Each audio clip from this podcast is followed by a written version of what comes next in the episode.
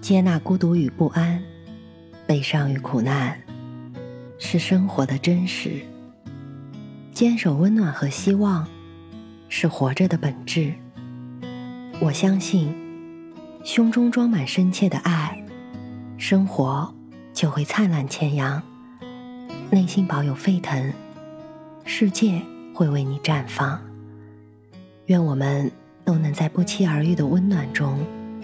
满怀生生不息的期望。晚上好，我是 Mandy，搜索并关注微信公众号“深色咪墨”，收听更多或参与互动。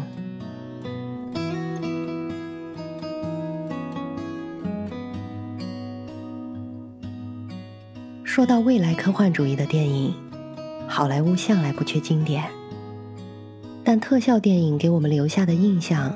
或是宏大的厮杀场面，或是造作夸张的唯美镜头。然而，视觉上的刺激转瞬即逝，唯有触动人心的温情，才能久久的湿润双眸。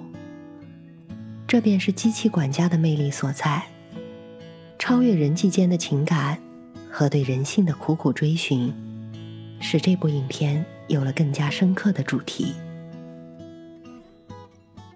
阿西莫夫提出的机器人学三大定律被称为现代机器人学的基石。根据双百人改编的电影《机器管家》中，机器人安德鲁首次亮相时也提到了这三大定律。第零定律：机器人必须保护人类的整体利益不受伤害。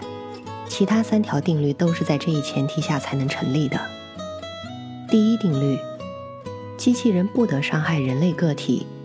或者目睹人类个体将遭受危险而袖手不管，除非这违反了机器人学第零定律。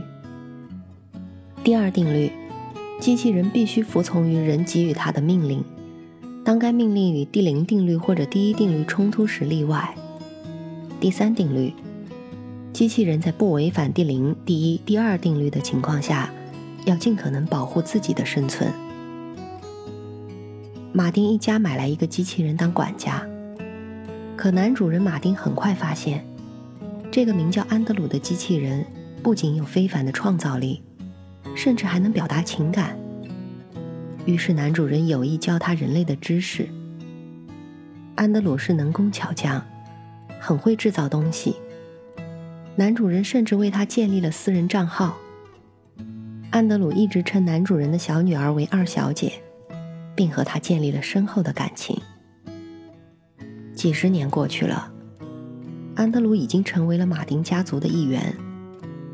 随着安德鲁学习的越来越多，也越来越独立，他突然有了一个大胆的想法，他想得到自由。男主人知道后，沮丧地答应了他。自由身的安德鲁和主人分了家，在男主人临终前，二小姐叫回了安德鲁。并原谅了他的离开。为了认识自己到底是谁，安德鲁开始周游世界，寻找和自己同一型号的机器人。最后，终于在纽约遇到了和他一样有个性的女机器人。结果发现，她只是被一位工程师安装了个性芯片，并不具有真正的思维能力。后来，在这位工程师的帮助下，他从内到外一点点的，从外表、身体。内部器官，再到神经中枢，渐渐变成了一个几乎真正的人。与此同时，安德鲁还发现自己陷入了爱情，爱上了二小姐的孙女儿，外貌酷似二小姐的波西亚。然而，由于安德鲁终究只是机器人，波西亚并不能接受他。于是，安德鲁做出了最后一步，他向联邦法庭申请，希望通过一条法令。承认安德鲁是人类，而联邦法庭以没有人类可以长生不老驳回了他的请求。但波西亚还是爱上了这位能逗他发笑的男人，和他走到了一起。在波西亚弥留之际，安德鲁再次改造自己的身体，向自己机器体内注入血液，使自己可以像人类一样衰老，并设定了生命界限。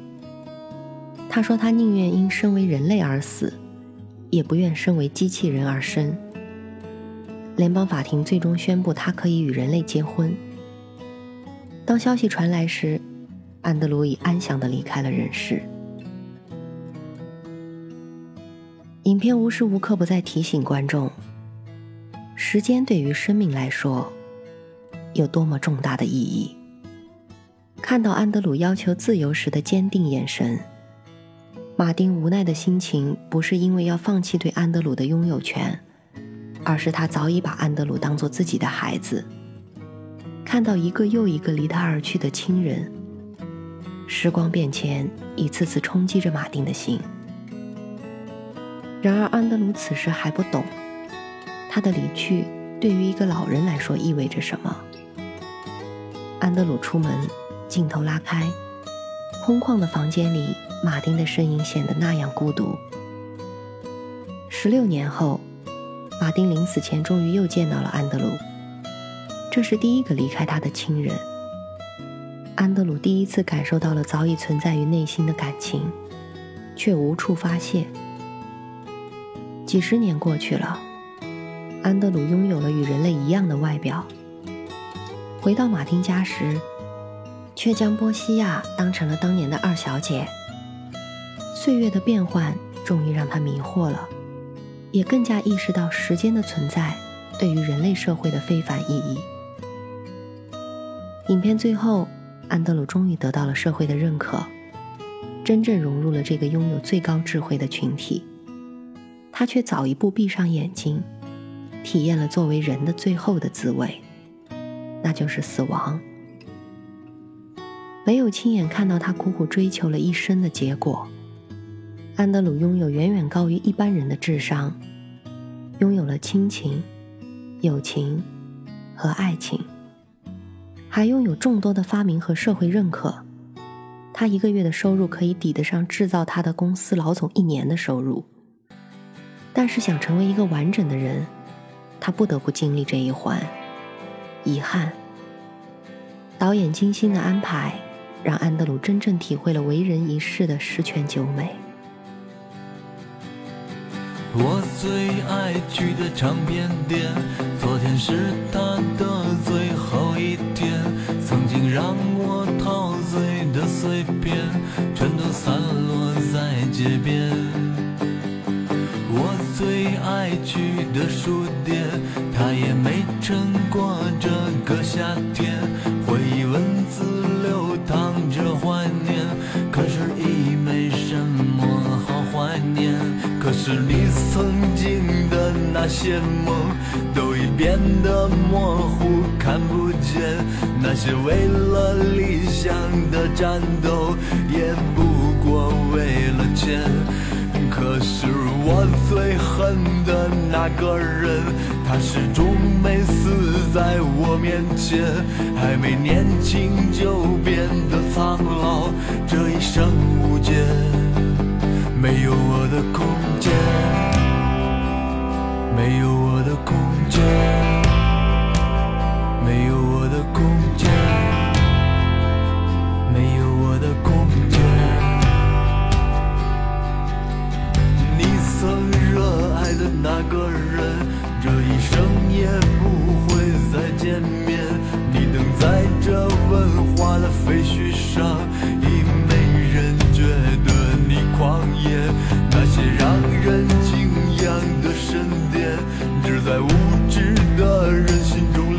我住在属于我的猪圈，这一夜无眠。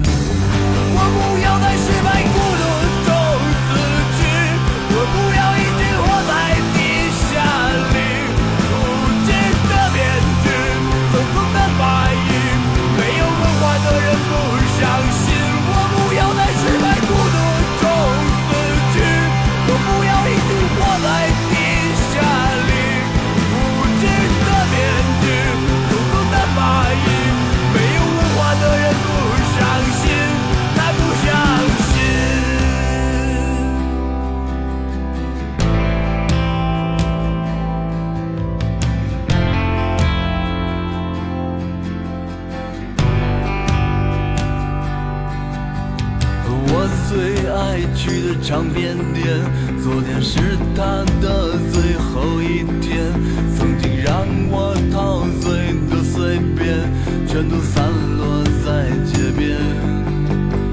我最爱去的书店，他也没撑过这个夏天。回忆文字流淌着怀念，已不能怀念。我不要再失败孤独。